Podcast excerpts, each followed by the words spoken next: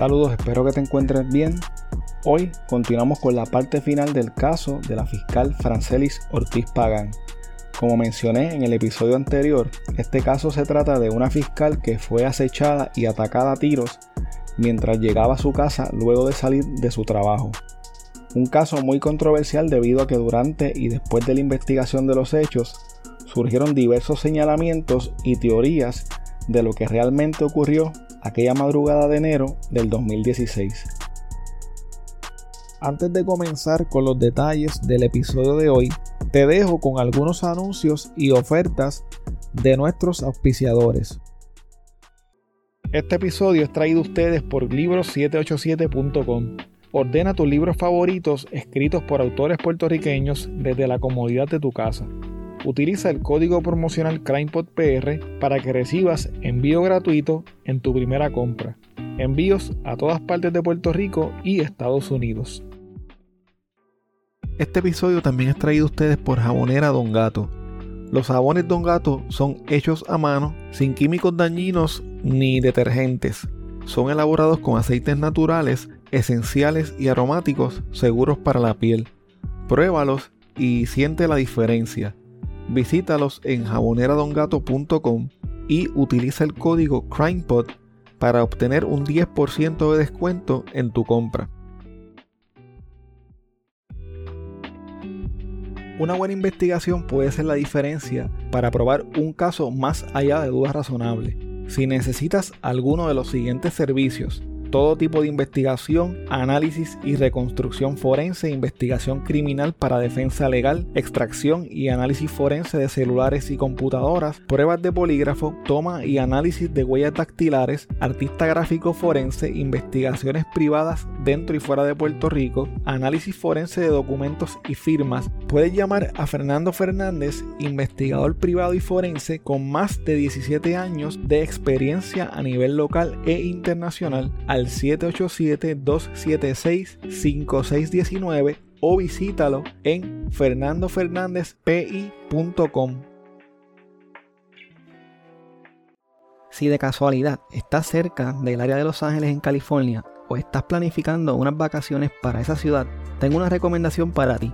Uno de nuestros Patreons tiene un Airbnb que es espectacular. Tienen que verlo lo mejor de todo es que los dueños de este lugar tan espectacular son puertorriqueños. Si mencionas a CrimePod, te dan un 10% de descuento en tu tarifa diaria. El enlace para que veas el lugar estará disponible en las notas de este episodio o me pueden escribir para más detalles.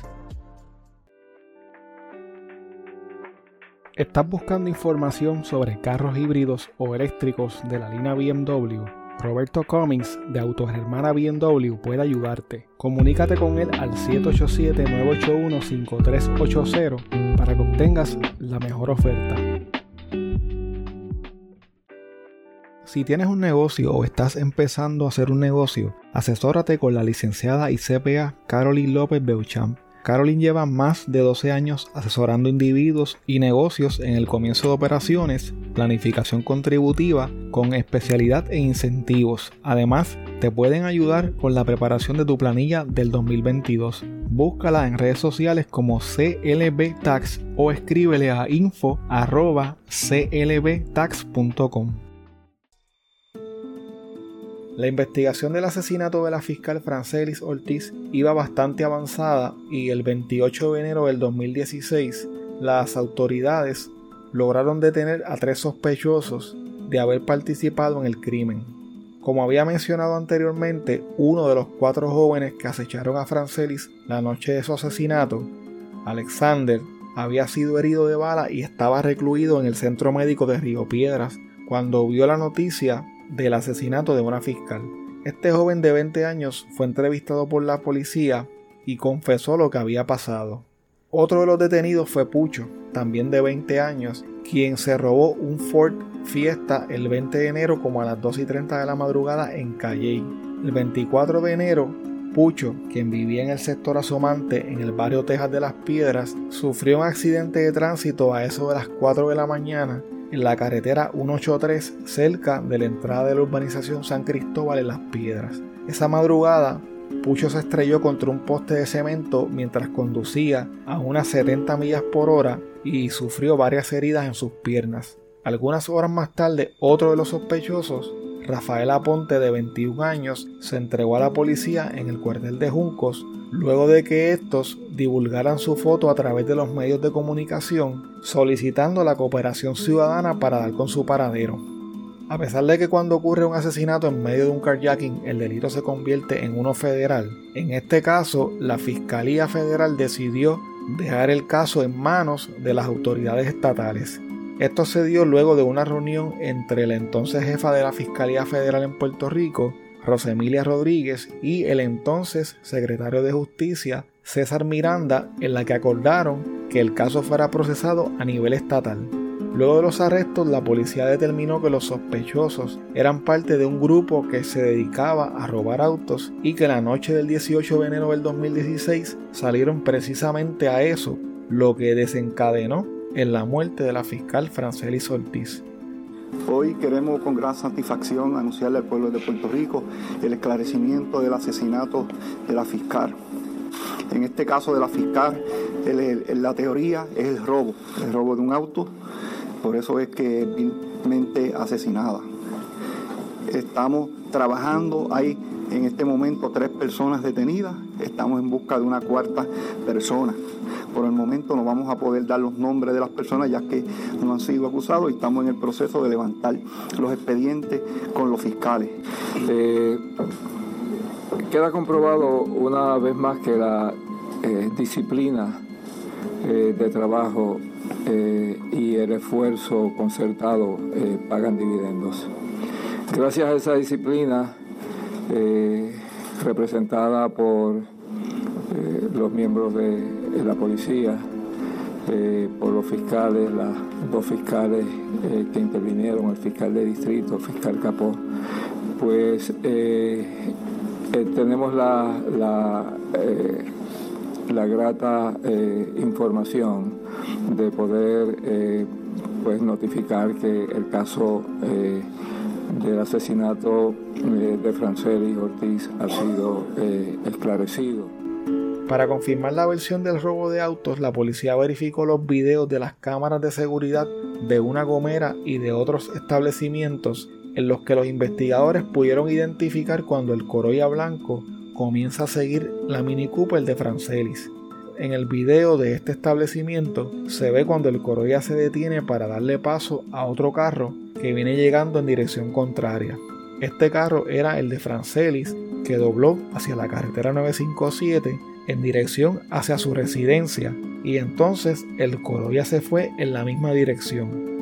Para la policía estaba claro que el móvil de este crimen había sido un intento de robo de autos que salió muy mal. Sin embargo, Fermín Arraiza, el esposo de Francelis, no compraba esta teoría.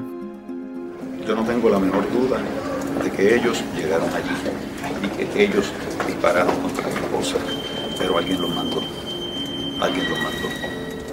Y estoy detrás de esa persona, el que lo mandó. Denuncias que hizo públicas de malos manejos de personal del Departamento de Justicia. Y no voy a hacer más comentarios. Debido a las dudas que éste tenía y a su preocupación por la falta de interés que según él tenía el Departamento de Justicia en explorar otros ángulos del caso, el esposo de Francelis comenzó a hacer su propia investigación. Como parte de ese proceso descubrió que varios días antes del asesinato de su esposa, Rafael, el último que se entregó de los asaltantes, estuvo por el vecindario junto a dos mujeres y fue grabado por las cámaras de un supermercado que quedaba cerca de su casa. También, según Fermín, unos vecinos vieron a estas mujeres señalando el carro de Francelis. Aunque la policía sabía quiénes eran estas dos mujeres, según él, nunca las detuvieron ni las entrevistaron. Por esta y otras razones, él entendía que había personas poderosas detrás del asesinato de su esposa. Debido a esto, acudió a las autoridades federales para solicitar ayuda y para exponer su teoría. Su teoría era que los que acecharon y asesinaron a su esposa lo hicieron bajo las órdenes de Pilín, quien a su vez había sido contratado por personas poderosas para que la mataran por unas denuncias que ella había hecho dentro del Departamento de Justicia. Ante estas denuncias, el superintendente de la policía, José Caldero, aseguró que la investigación del asesinato de la fiscal Francelis Ortiz se había hecho meticulosamente y que el móvil del crimen había sido el robo de autos. Caldero les dijo a los medios que si algún caso se había investigado bien era este caso. Sobre la información que ofreció el esposo de la fiscal de que uno de los sospechosos estuvo por su casa días antes del crimen, el superintendente dijo que ellos sabían eso, pero no les resultó sospechoso porque este joven y las mujeres que andaban con él supuestamente eran del barrio Guzmán Arriba en Río Grande. Sin embargo, según una columna escrita por Mari Mari Narváez para el Nuevo Día, Rafael no era de Río Grande, como dijo el superintendente, sino que era de San Lorenzo. Otro detalle que resaltó fue que en una entrevista que había dado el secretario de Justicia, César Miranda, para una emisora de radio, este había dicho que la muerte de la fiscal Francelis Ortiz había sido una verdadera ejecución. Era posible que el secretario lo haya dicho por la forma en que Francelis fue asesinada, o tal vez porque en ese momento sí se investigaban otros ángulos. A pesar de esto, tanto la policía como el Departamento de Justicia sostuvieron que el caso había sido esclarecido, que ya tenían a los verdaderos responsables y que solo se trataba de un intento fallido de robo de autos. Tres de los cuatro sospechosos del asesinato de Francelis fueron llevados ante el juez Alfredo Martínez Piovani del Tribunal de San Juan, quien les determinó causa para arresto. Daniel Vázquez Cubilete, de 20 años, Abraham Rodríguez Cruz, de 21 años, y Rafaela Pontepeña, también de 21 años, fueron acusados de seis cargos criminales: robo de auto, asesinato, posesión de un vehículo hurtado y tres violaciones a la ley de armas. Ninguno de los acusados tenía expediente criminal. El juez les impuso una fianza de 5.5 millones a cada uno, por lo que esa misma tarde fueron ingresados en la cárcel. En esta etapa del proceso, el Departamento de Justicia decidió que no presentaría cargos contra uno de los arrestados, Alexander, quien había sido herido horas después del asesinato de Francelis y quien decidió confesar y convertirse en el testigo estrella de la fiscalía. El 26 de febrero del 2016 terminó la vista preliminar contra los acusados. En esta etapa del proceso testificó Alexander, el testigo cooperador del Ministerio Público. Este dijo que él conducía el auto donde viajaban los otros tres asaltantes la noche de los hechos y ofreció detalles de cómo fue que decidieron robarle la Mini Cooper a Francelis y lo que pasó cuando Pucho se bajó para cometer el carjacking. También testificaron los agentes de la policía que estaban en la gasolinera a la que llegó el esposo de la fiscal buscando ayuda. El esposo de Francelis, el licenciado Fermín Arraiza, también se sentó en la silla de los testigos para contar su versión de los hechos. En un momento dado, miró a uno de los acusados y le dijo que lo iba a perseguir en esta vida y en cualquier otra. Según él, uno de los acusados lo estaba mirando de forma amenazante mientras ofrecía su testimonio.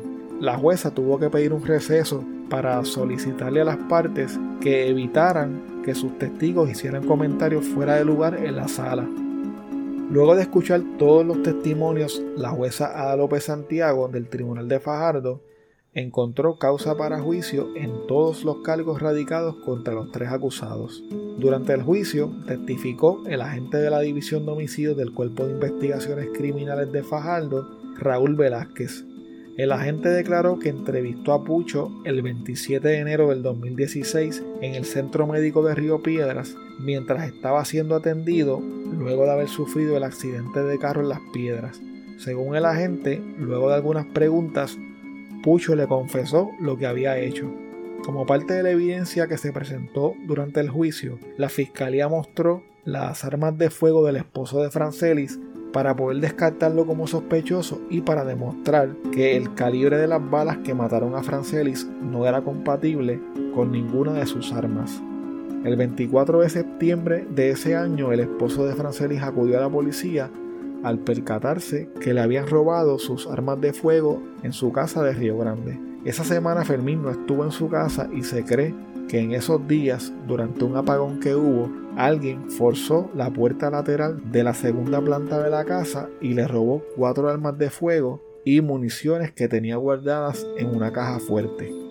El 28 de septiembre del 2016, Daniel Vázquez Cubilete, alias Pucho, fue encontrado culpable por un jurado de forma unánime por los delitos de asesinato en primer grado, robo de auto y por varias violaciones a la ley de armas.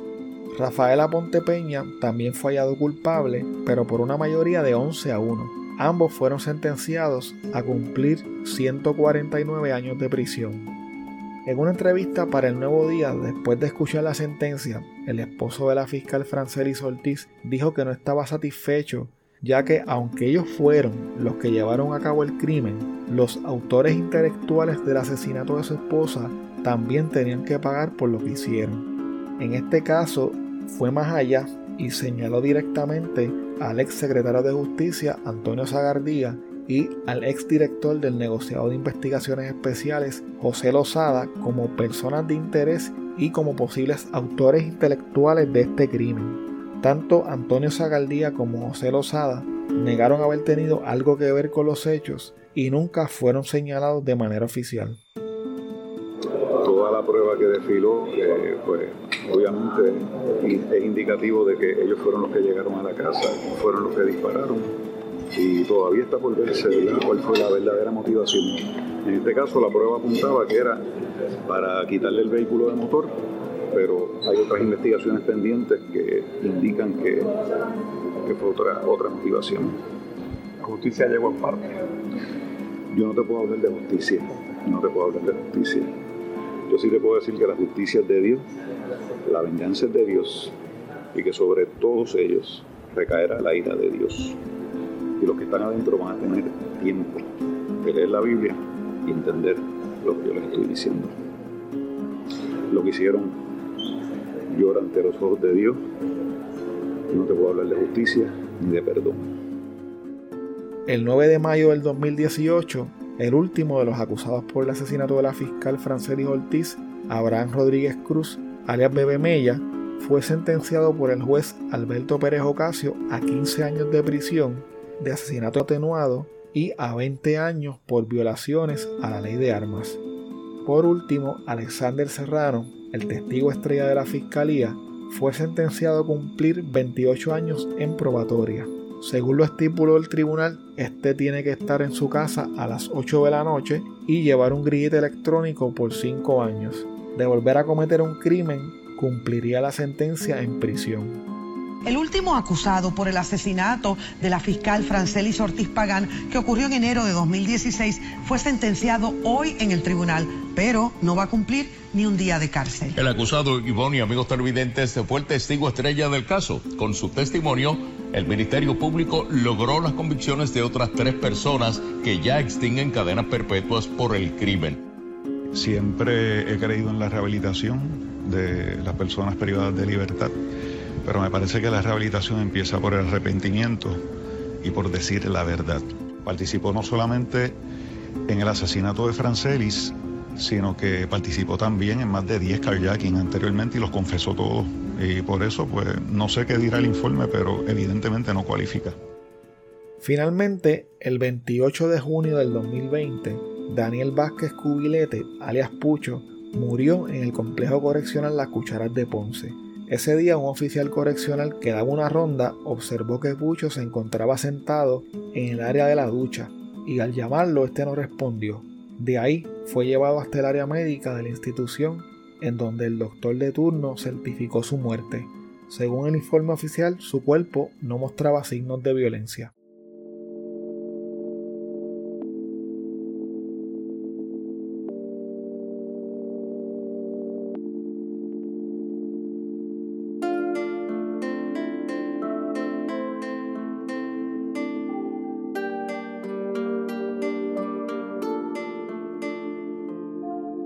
Muchas gracias por escuchar el episodio de hoy. Quiero invitarte a que te unas a mi Patreon visitando patreon.com diagonal crimepodpr.